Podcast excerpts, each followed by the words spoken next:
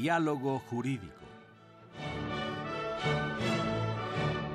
Derecho, Cultura y Humanismo.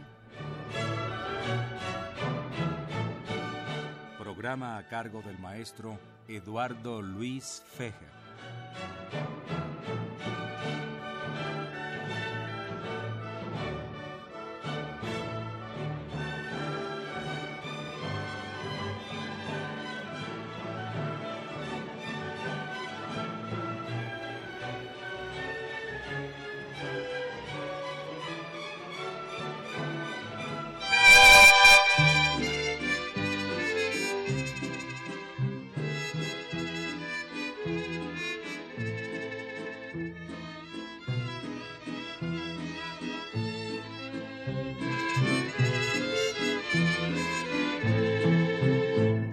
Las lunas, la de octubre es más hermosa,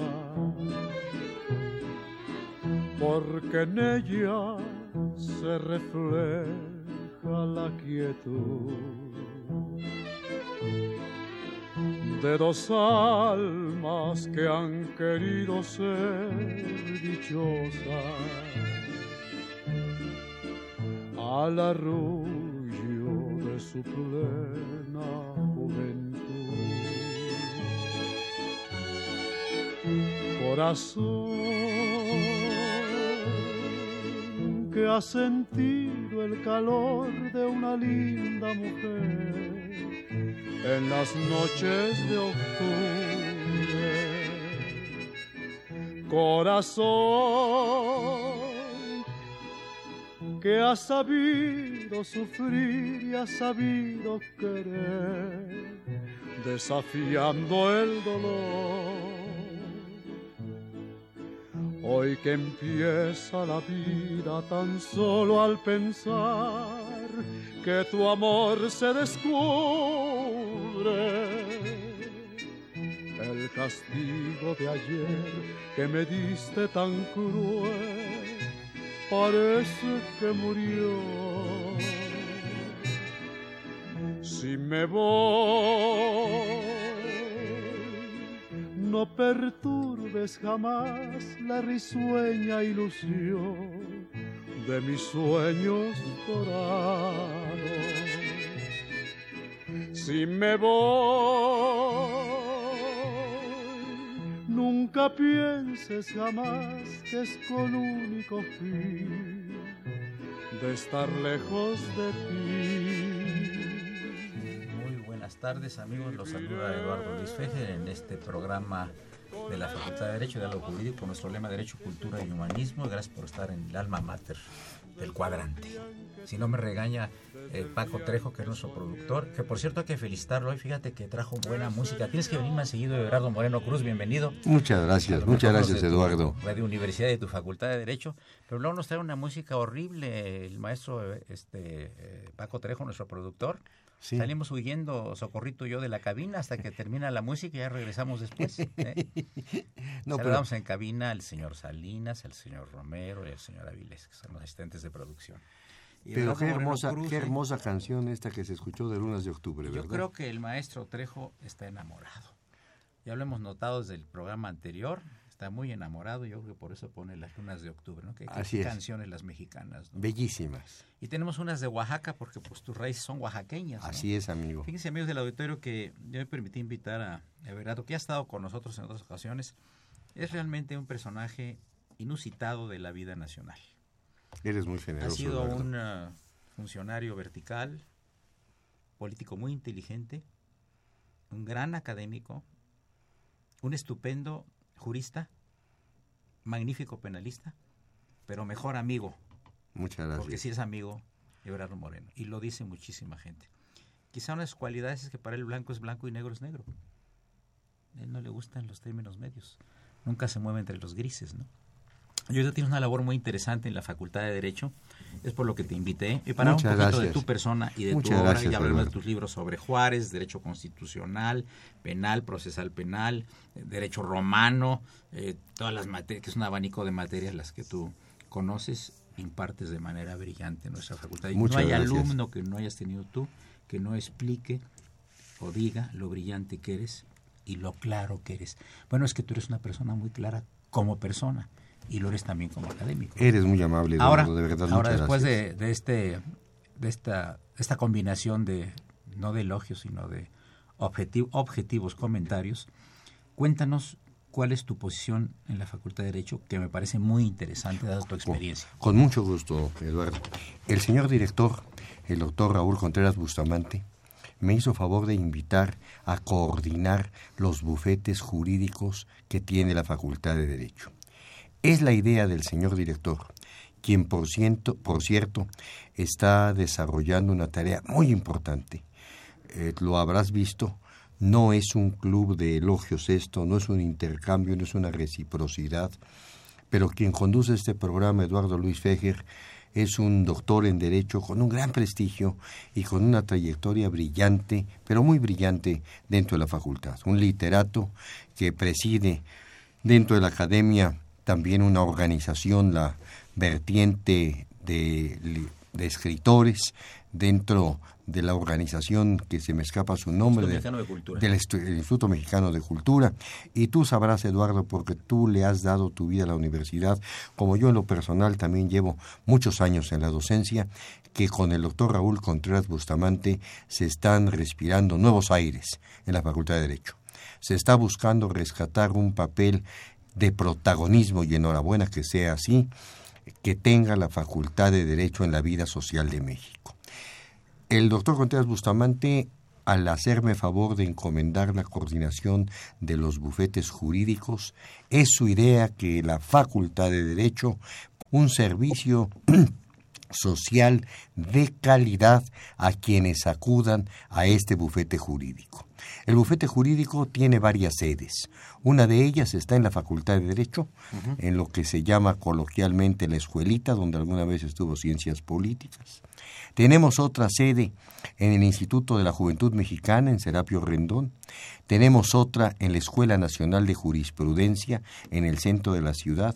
Y otra más en Xochimilco. Perdón, digamos, este, eh, estos bufetes jurídicos gratuitos cualquier persona puede cualquier persona. o sea alguien del auditorio que tenga un problema de carácter jurídico por supuesto. se dirige a estas sedes y va a ser atendido de manera gratuita ¿verdad? por supuesto que de manera gratuita. Oye, ¿qué la consulta has tenido interesante últimamente que nos platiques así bueno esencialmente lo que estamos llevando son asuntos de divorcios incausados de alimentos de patria potestad es lo que se litiga esencialmente lo que se litiga hay una cuota de recuperación mínima de 50 a 70 pesos por consulta y hay una cuota de recuperación mínima también por tramitar un juicio de 500, 700 pesos que apenas si es para, para los gastos. Es la idea del señor director el que podamos convocar a profesores destacados. Finalmente, los litigantes más destacados del país son, son egresados o profesores de la Facultad de Derecho a fin de que pueda también el bufete jurídico contar con la presencia de maestros destacados que den su opinión y que sean sus opiniones las que encaucen y ayuden a las personas que gratuitamente acuden a estas sedes. Y sí va bastante gente a... Sí, fíjate que sí, sí tenemos una, una afluencia más o menos importante. Eh, te podría hablar de un promedio semanal de las cuatro sedes de aproximadamente, aproximadamente unas 80 personas, 70 personas a consultas. Los juicios que se están llevando no son muchos, repito, esencialmente son en materia familiar. La idea es también podernos ampliar al orden penal para poder también llevar asuntos penales. Y es muy importante esto, eh, Eduardo. Es algo que el señor director quiere que también eh, podamos contemplar. En el bufete jurídico pueden prestar servicio social, como también en el bufete jurídico pueden hacer prácticas profesionales para recibirse.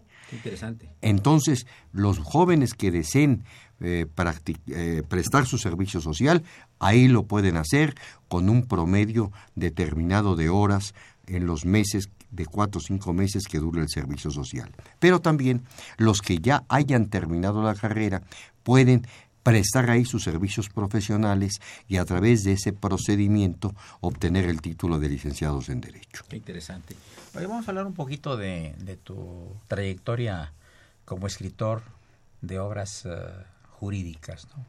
Eh, Tienes un libro sobre Juárez. Sí, cómo no. Muchas gracias por recordarlo. Se llama Juárez Jurista. Muy interesante. Es un libro ya viejo, ya antiguo, que salió cuando se estaba celebrando el año de Juárez, con motivo del centenario de su muerte en 1972. Y es un libro que precisamente se llama Juárez Jurista, en virtud de que presentamos ahí todas las eh, aportaciones legislativas que se hicieron en la época de Juárez. Las aportaciones que de alguna manera pues le dieron institucionalidad a nuestro gran país. Y perfil. Y perfil. Decía el licenciado Díaz Ordaz que antes de Juárez México no estaba unido y no existía la cohesión más que distintos pueblos y distintos grupos aislados, y que con Juárez se le dio esa cohesión de nación y de país. ¿Cuál, cuál, eh, ¿Qué características, eh, a tu criterio, eh, son las más sobresalientes del presidente Juárez. Su honradez. honradez. Su honradez acrisolada. Pero ¿qué otras cosas más? Su institucionalidad, su respeto a la ley, las frases lapidarias de Juárez, como la ley ha sido siempre mi espada y mi escudo. La frase de Juárez en alguna ocasión que mencionó afirmando que los servidores públicos tienen que aprender a vivir en la honrada medianía que les da el sueldo que les paga el gobierno. La frase que incluso como tú lo sabes, aparece en Nueva York a la entrada de uno de los salones de las Naciones Unidas, el respeto al derecho ajeno es la paz. Y cuando Juárez la pronuncia el 15 de julio de 1867, cuando se restaura la República y cuando entra a Palacio Nacional y que es entonces dirigiéndose al pueblo que estaba ahí reunido y haciendo alusión a que se había ya liquidado, liquidado el, imperio de opereta de Maximiliano cuando dice que tengan presente los hombres y los pueblos que entre los individuos como entre las naciones el respeto al derecho ajeno es la paz. Ahora, y yo en pláticas con alumnos y con eh, maestros, y quizás sea motivo de un poquito más adelante, ya tenemos muy próximamente el, corte musical a cargo del padre Cronos. Este, la figura de Maximiliano es una figura para el pueblo de México más trágica que odiada. Sí. Así es, ¿no? Sí, realmente, realmente Maximiliano pues una persona engañada. Sí, claro. Una persona engañada por quienes llegaron a Miramar diciéndole que se necesitaba su presencia y, Juárez eh, es eh, invitado por Maximiliano a platicar con él y todavía desde la fragata Novara en la que viajó de Europa a América Maximiliano le escribe una carta en donde le dice Maximiliano que lo invita a platicar con él y la carta con la que Juárez le responde diciéndole y usted disculpará que mis ocupaciones como presidente de la República no me permiten platicar con usted. Nunca se conocieron, ¿verdad? Jamás se conocieron, jamás se conocieron. Y la frase con la que termina, será, y otra frase muy buena, yo creí que usted era de esas personas limpias que cumplirían su palabra. Y usted dijo, cuando lo fueron a invitar a un grupo de traidores a Europa, que solamente vendría si estaba convencido que el pueblo lo llamaba. Y no esperó usted a eso y ya está aquí. Pero habrá de ser el juicio de la historia el que nos juzgará y a él me someto. Muy bien, amigos. En la primera parte del programa, invitado el licenciado Everardo Moreno Cruz. Eduardo Luis Fejer, continúe en el 860. Es el alma mater del cuadrante. Gracias.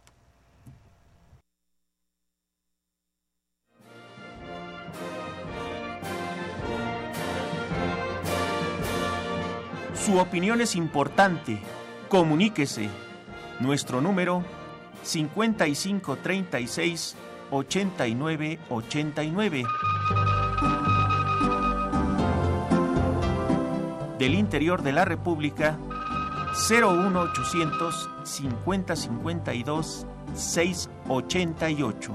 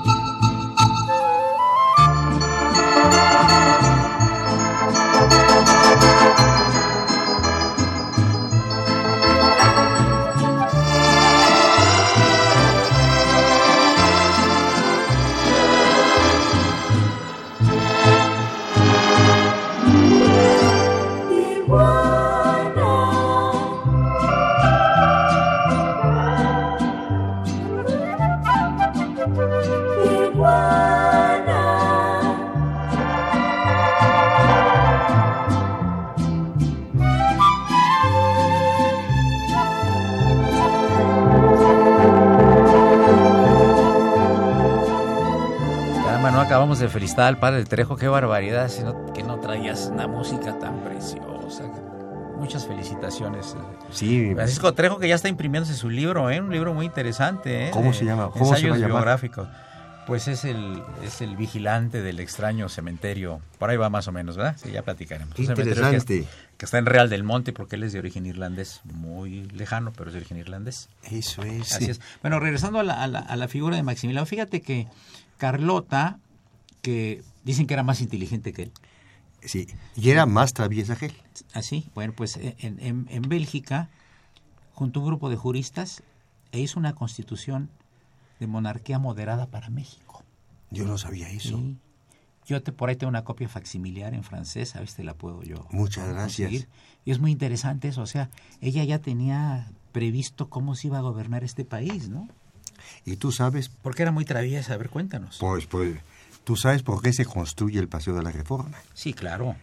Por ella. Por ella para ver el momento en el que salía Maximiliano de Palacio Nacional, sí.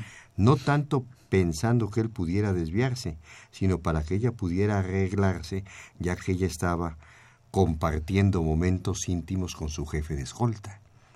Y la razón por la que ella se va a Francia no es tanto porque le fuera a pedir ayuda a Napoleón III, era para ocultar su embarazo. Sí. No olvidemos que Maximiliano no podía embarazarla. Sí. Entonces, a ella la había embarazado su jefe de escolta. Y de esa unión nació un general francés Weygand que fue general en la, la Primera, Primera Guerra Mundial. Mariscal Weygand. Exactamente. Y que cuando murió, cuando murió Carlota, escribióle en su diario, hoy murió, así puso él, Hoy murió la emperatriz Carlota. Cómo me gustaría ir a sus funerales, pero no puedo hacerlo, porque si así fuera,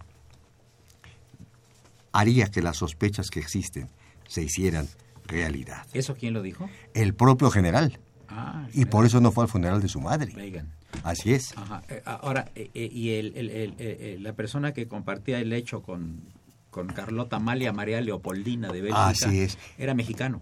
No, era, era belga. Era belga también. Era belga. Ya.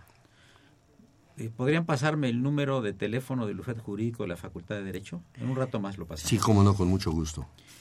Juárez realmente, ah, perdón, esta fue una eh, una petición que atenderemos en unos momentos de sí, no. la señorita María Ortega de la Campes Churubusco, a quien la saludamos respetuosamente. Eh, la señorita Gisela Bernal de la colonia Avante. ¿Juárez realmente es un héroe o es un traidor que vendió el país a los intereses estadounidenses para, nuestra, para muestra el Tratado MacLean Ocampo? Primera parte. ¿No es lo que ahora está haciendo el país al aceptar los dictados del que le han llamado el imperio del mal Estados Unidos? Si gustas contestar ambas. Sí, como no.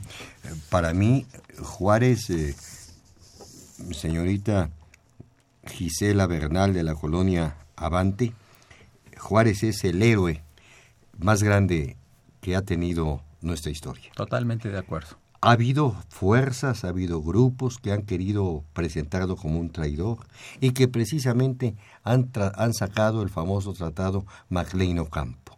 Sin embargo, fue un tratado que nunca llegó a estar en vigor, fue un tratado que se firmó en momentos muy difíciles y que no podemos dejar de reconocer toda la obra que hizo Benito Juárez.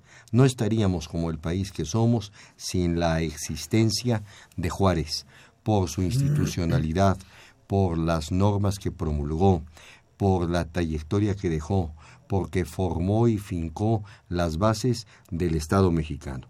Difiero de los que puedan pensar que Juárez es un traidor. Juárez es el, el héroe más grande, a mi juicio, que ha tenido la historia en nuestro país. Sin duda, sin duda. Ahora, no es lo que ahora está haciendo el país al aceptar los dictados del que, del que han llevado el imperio del mal, Estados Unidos. Vivimos un mundo diferente. Desde 1989, eh, que se crea el Pacto de Washington, que se derrumba el muro de Berlín, caemos en un mundo globalizado, en donde las fronteras se diluyen, el concepto de soberanía también, y consecuentemente con eso, Gisela, nos encontramos que los mandatos del Banco del Fondo Monetario Internacional, del Banco Mundial, van a tener una mayor aplicación. Eh, sin embargo, las políticas son cíclicas y yo en lo personal que no comparto las ideas neoliberal, neoliberales, considero que tendrán que cambiarse, tendrán que modificarse, porque finalmente el neoliberalismo lo que esencialmente ha logrado es que los países ricos se hagan más ricos y los pobres más pobres. El señor Jaime David Chávez le pregunta al señor licenciado Moreno Cruz que cuál sería la diferencia diferencia entre perdón no cuidado. sí en cuestión de eficacia y eficiencia entre este buffet y los abogados del oficio del gobierno bueno es, es distinto totalmente diferente los abogados de, los defensores de oficio como se les llama ahora los defensores públicos debemos de resaltar una cosa están prestando mucho mejores servicios los defensores públicos. ¿Así? ¿Ah, mucho mejores servicios. Es más, esto es un mensaje que a través de esta estación tan escuchada les hago llegar a todos nuestros compañeros de la facultad y a todos los estudiantes de Derecho. Pensar en formar parte del cuerpo de defensores públicos, además de que es una tarea social muy hermosa, es una tarea que les va a dejar emolumentos respetables dependen tanto del Poder Judicial de la Federación como de los poderes locales. Qué bien. Entonces, sí, no podemos negar que antes podía ser deficiente, pero que ahora es realmente eh, muy importante la función que ellos realizan. Es, es distinto, es distinto lo que hacen los defensores a lo que nosotros hacemos. Nosotros patrocinamos particulares, precisamente los defensores son esencialmente en, materia penal, nosotros son en materia civil. No somos defensores públicos, somos, si me permiten la expresión, abogados que representamos los intereses. El defensor público, que ahora con la nueva reforma penal tiene un papel preponderante, junto con el asesor jurídico, tienen una función totalmente diferente a la que nosotros desarrollamos.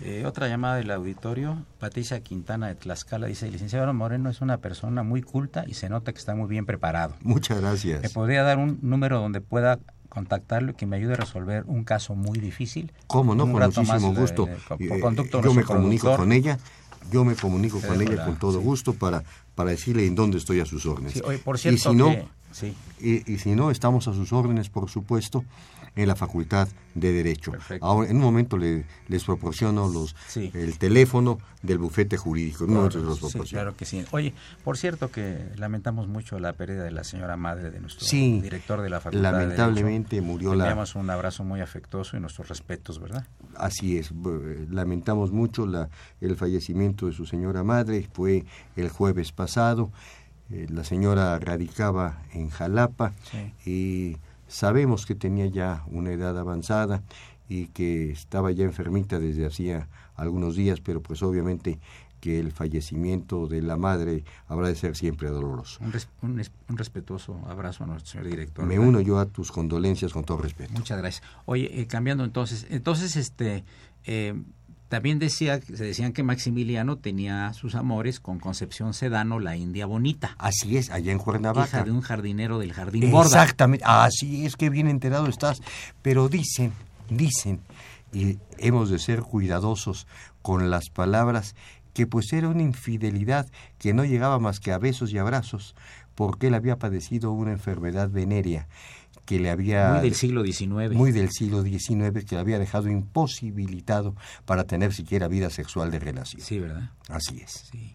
Oye, y eh, ahora, después de que venga el, el corte, vamos a platicar un poco de, de, de este escándalo internacional que se que se armó con motivo de la ejecución de Maximiliano. Hace, hace unos años vino aquí un profesor de la Universidad de Navarra y venía a hacer un, un- un libro sobre asesinatos políticos famosos en el siglo XIX, aquí en México. Había hecho uno de España. Y yo le pregunté, ¿cuáles asesinatos? Por ejemplo, de Maximiliano, le gustó a usted un error. Claro. Eso no es asesinato, eso fue una ejecución. Y se armó un escandalazo con él, me lo traje aquí al radio, y bueno, se lo comieron vivo todos los este eh, radioescuchas, ¿verdad? Porque pues, no, no, no tiene razón, fue una, además, un jurista como Juárez aplicó, Sí. aplicó la ley. Así es. Punto. Así es. Entonces, este, lo que pasa es que a, a la semana siguiente le dio un infarto y falleció por hablar mal de Juárez. No lo dudo. No lo Fíjate. dudo.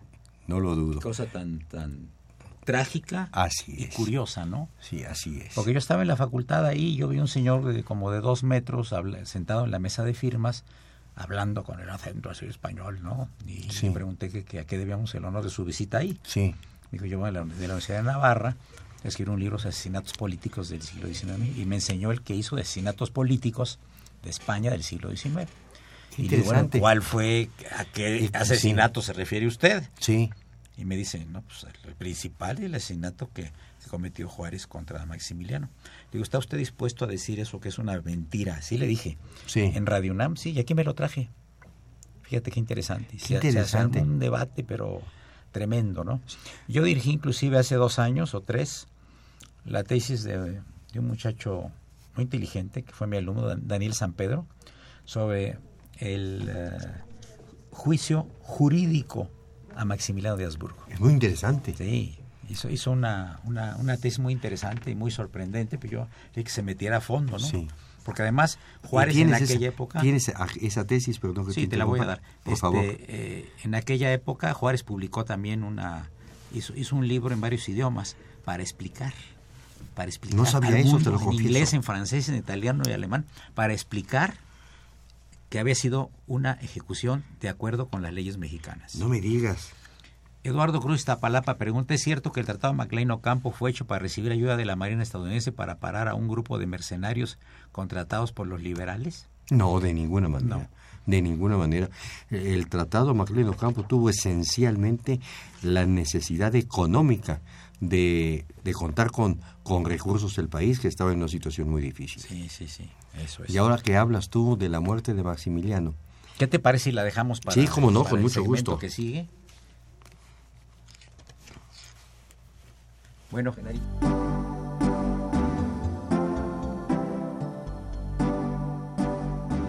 Está usted escuchando Diálogo Jurídico, Derecho, Cultura y Humanismo.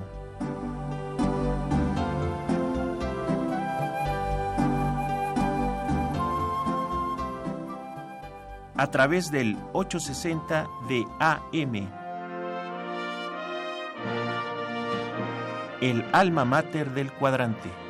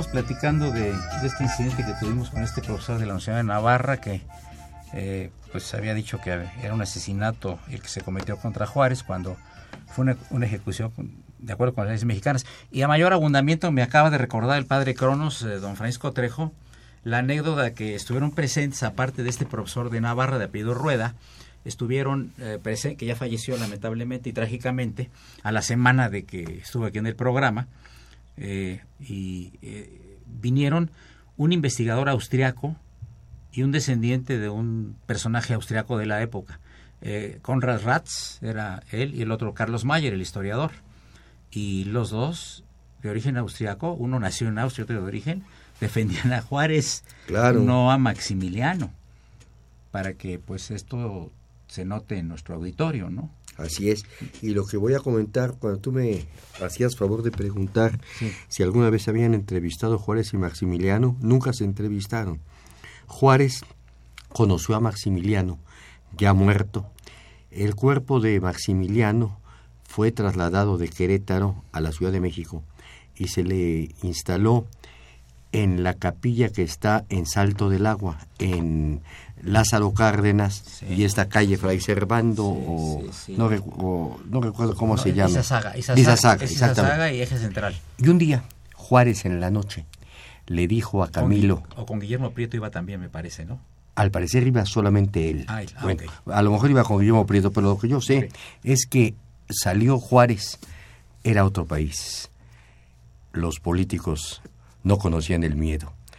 No salió con escolta ni mucho menos. Él solo en su carruaje, se subió a, su carruaje con el cochero y con Camilo, que era un indio zapoteca que lo asistía, y con el que él, que hablaba francés, que hablaba inglés, que hablaba español, Benito Juárez, con él hablaba en zapoteco para no olvidarlo. Ah, Esa es una que no sabía sí, y llegó a Camilo, y llegó hasta esa capilla.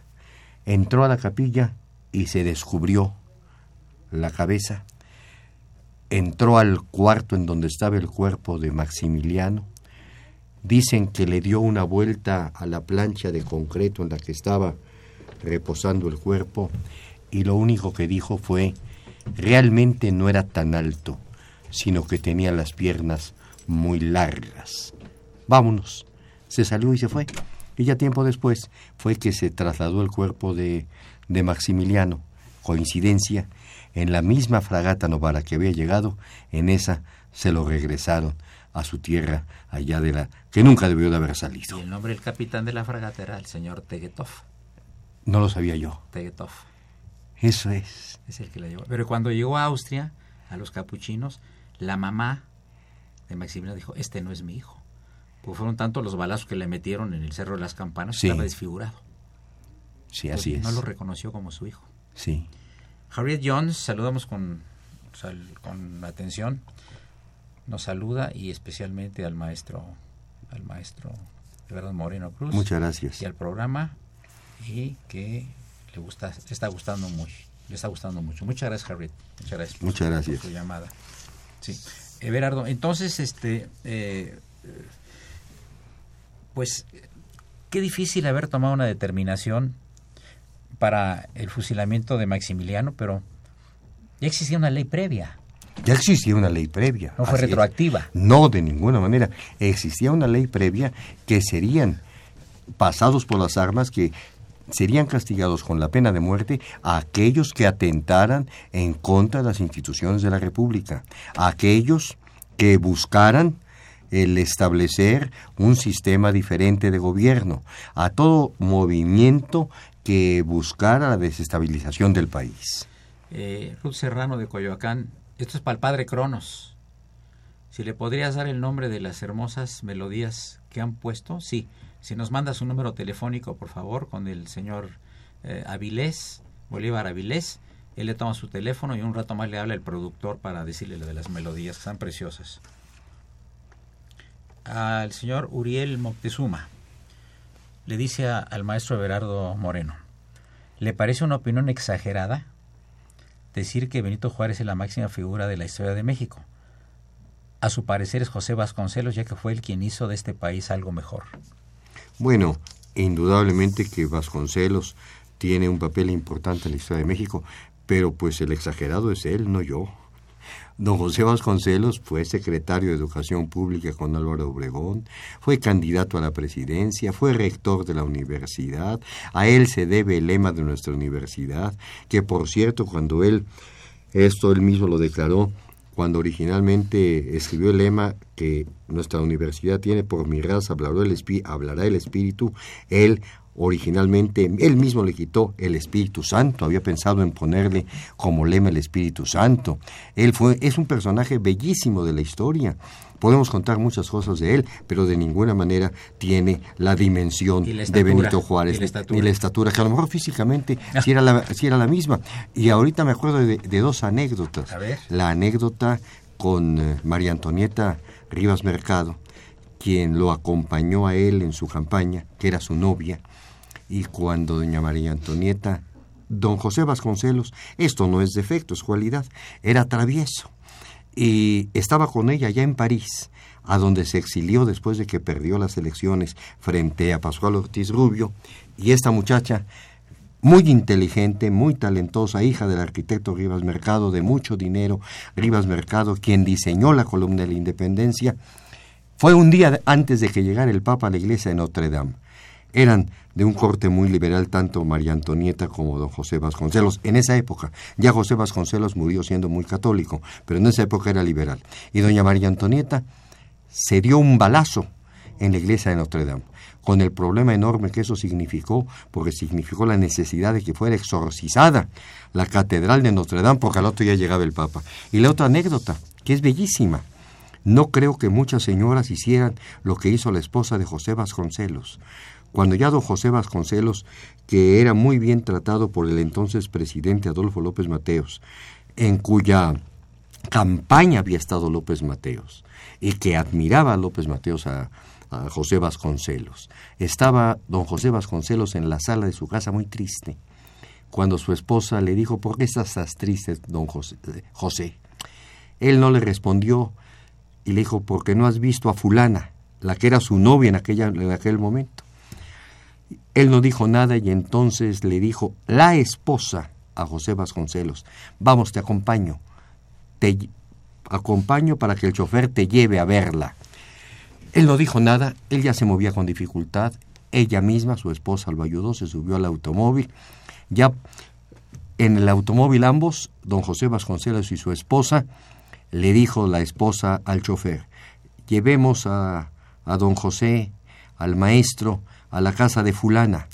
Eh, no sé quién sea, no se haga. Por favor, usted sí sabe quién es. Llegaron hasta la puerta de la casa de la novia y le dijo la esposa, ¿en cuánto tiempo quieres que regresemos por ti? Dijo que en dos horas, en dos horas regresaron. Yo creo que pocas esposas lo harían ahora, ¿verdad? Un acto de inteligencia superior. Así es, exactamente. El arquitecto Fernando Almanza felicita al maestro Everardo que es un gran invitado y le parece muy interesante que se hable de Maximiliano y que le gusta mucho el programa.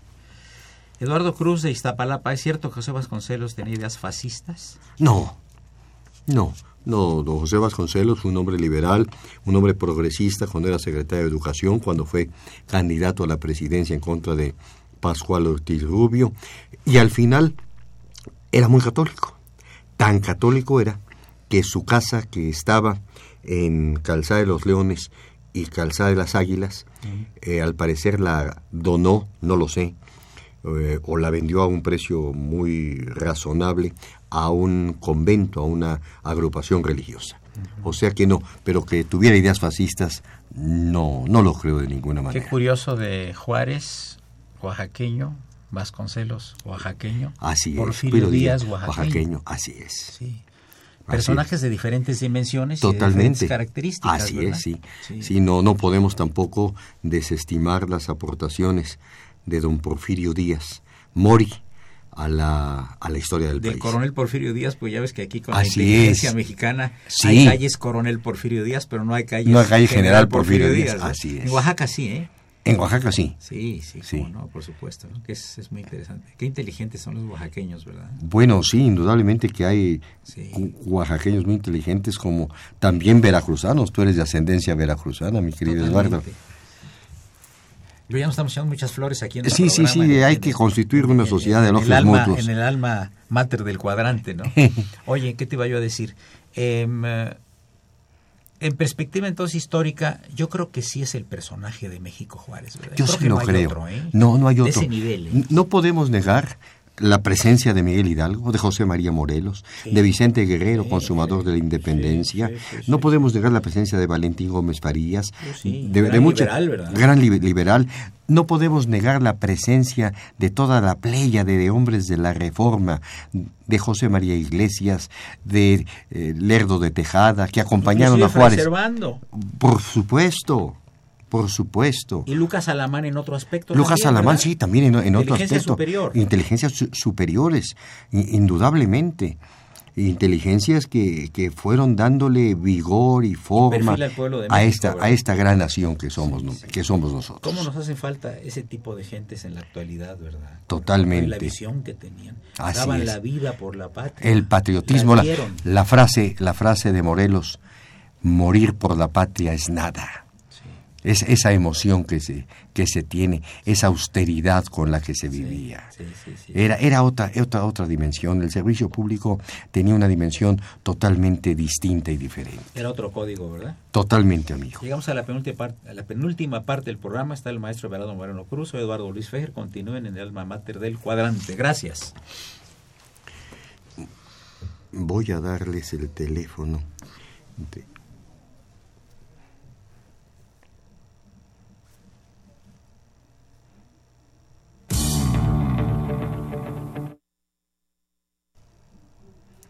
Eh, Podemos pasar al, al, al- sí, al corte musical, por favor. Muchas gracias. ¿Cuál es el- Su opinión es importante. Comuníquese. Nuestro número 5536 8989. Del interior de la República 01800 5052 688.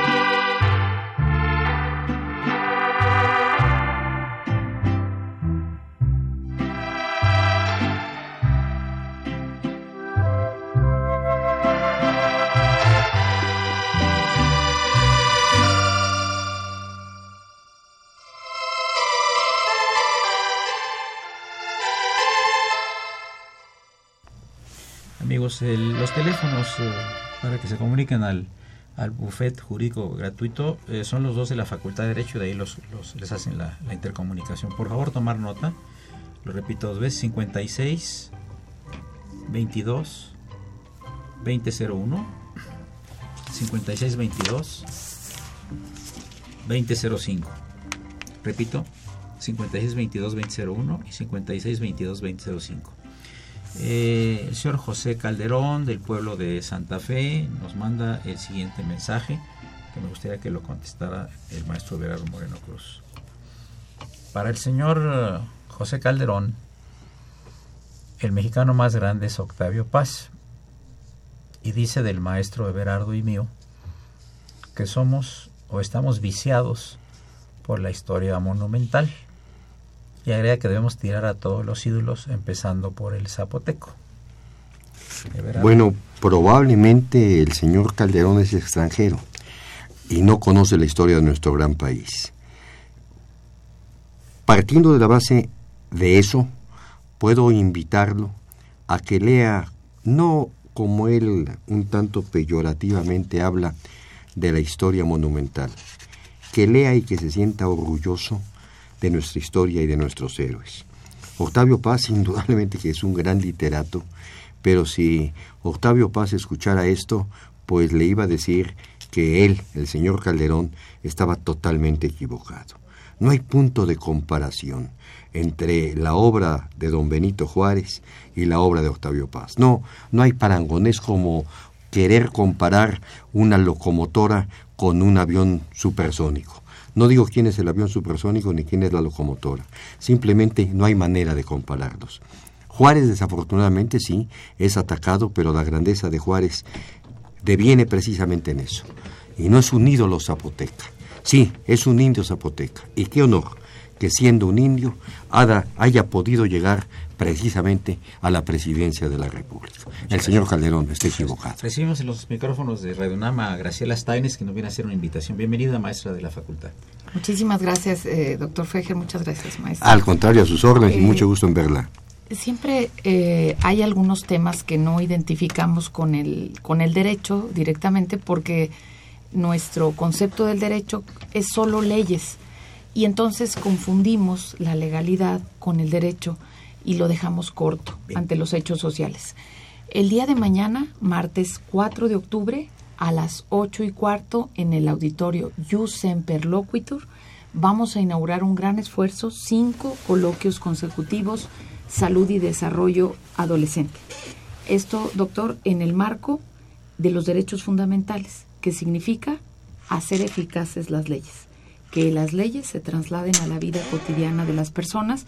Tenemos un problema muy fuerte de embarazo adolescente, tenemos problemas muy fuertes de depresión, de consumos de sustancias, de obesidad, que antes, hace 10, 15 años no teníamos y que nos gustaría mucho que sepan que es una mirada integral para hacer eficaces estos derechos. Está dirigido específicamente a todos aquellos que tratan con los problemas adolescentes, desde los padres a los profesores que son los que están enfrentando estos conflictos. ¿Qué profesores van a participar? Eh, de ellos. Básicamente los ah, eh, están en, eh, son paneles interdisciplinarios. Hay doctores, hay abogados, antropólogos, ah, ah, sociólogos. De la Facultad de Derecho aparte de ti. tenemos 10, es un grupo de 10 profesores. está la maestra Irene López Fauger, está la maestra Guadalupe Fernández Ruiz, está el maestro Miguel Ángel Suárez, la maestra Amuchategui, la, la maestra Elvia Flores la maestra em, eh, Fanny Pineda. Hay una serie de, es un conjunto de abogados que estamos queriendo ver cuáles son las mejores formas de comprender los hallazgos de la ciencia, comprender mejor a la persona, maestro. Perfecto. Pues te agradezco mucho la invitación, muchas gracias y le agradecemos estos segundos. Muchísimas gracias, los esperamos en particular. Qué amable, gracias. Muchas gracias. Buenas tardes. Gracias. Mucho gusto, a sus órdenes. Hasta luego. los tres minutos que nos quedan para dar un repaso a a todo lo que nos ha platicado el maestro Everardo Moreno Cruz, que, además fue su procurador, su procurador general de la República y fue candidato a la presidencia de la República también hace algunos cuantos y recientes años. Como ven ustedes, es un personaje Muchas gracias, inusitado de la vida nacional por tantas cualidades que tiene Eres como muy profesionista, político, funcionario y por supuesto académico, ¿no? También das derecho romano, ¿verdad? Doy derecho romano, así Bonita materia. ¿eh? Yo, yo considero, estoy cierto, de que el derecho romano es la base del derecho privado mexicano. Eh, no podemos concebir la existencia de nuestras instituciones plasmadas en el Código Civil sin la existencia del derecho romano. ¿De dónde saldría tanta inteligencia? ¿Quién sabe? pueblo romano para hacer un, una, un monumento jurídico que a siglos de distancia nos sigue Así es, así es. Eh, voy a parafrasear y voy a citar a un hombre al que recuerdo con entrañable cariño, el doctor en Derecho Félix Pichardo Estrada, ¿Cómo no? de quien yo fui su adjunto. Sí, sí. Y decía él que había pueblos que tenían una vocación especial por alguna actividad o por alguna materia.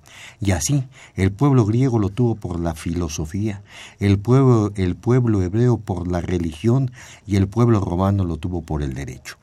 Lo que tú has dicho es totalmente cierto. Estamos hablando de que Roma se funda 583 años antes de Cristo y sus instituciones siguen, vigentes actualmente.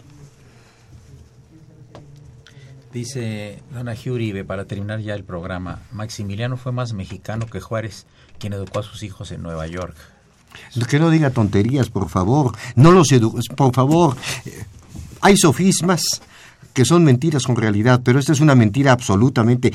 Juárez nunca educó a sus hijos en Nueva York, viajó a Nueva York y ahí murió uno de sus hijos cuando el país estaba invadido precisamente por Maximiliano. Que no digan tonterías, hombre. El actor Fernando Almanza dice, calificar es demasiado peligroso, deberían dedicarse a la descripción. Bueno, pues estamos describiendo y en la descripción está la calificación. Muy bien, pues hemos llegado al final del programa, este, amigos del auditorio. Le agradezco muy cumplidamente al querido y prestigioso eh, jurista Everardo Moreno Cruz su presencia y valiosísimos comentarios. Muchas gracias. Gracias Everardo. a ti, amigo. Estoy a tus órdenes. Una operación de Socorro Montes, a quien saludamos con el cariño de siempre. La imagen siempre grata de Francisco Trejo, ya a punto de dar a luz su libro. Ya está, ya está imprimiendo. Me su asustaste libro, con esa frase. Está dando luz. Bueno, la va a dar el premio Nobel. Asistentes de producción, Raúl Romero, David Salinas y Bolívar Áviles. Soy Eduardo Luis Fejer. Sigan en el alma mate del cuadrante. Esto es Radio Universidad Nacional Autónoma de México. Muchas gracias.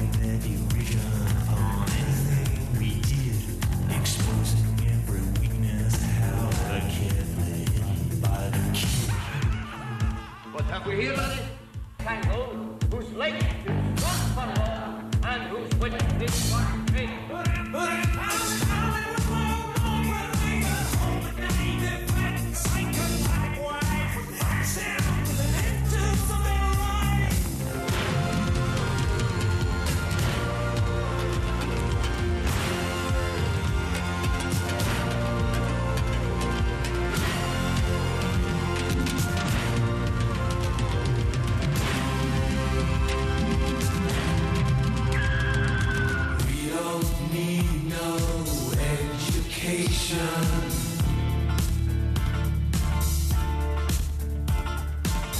don't need no thought control.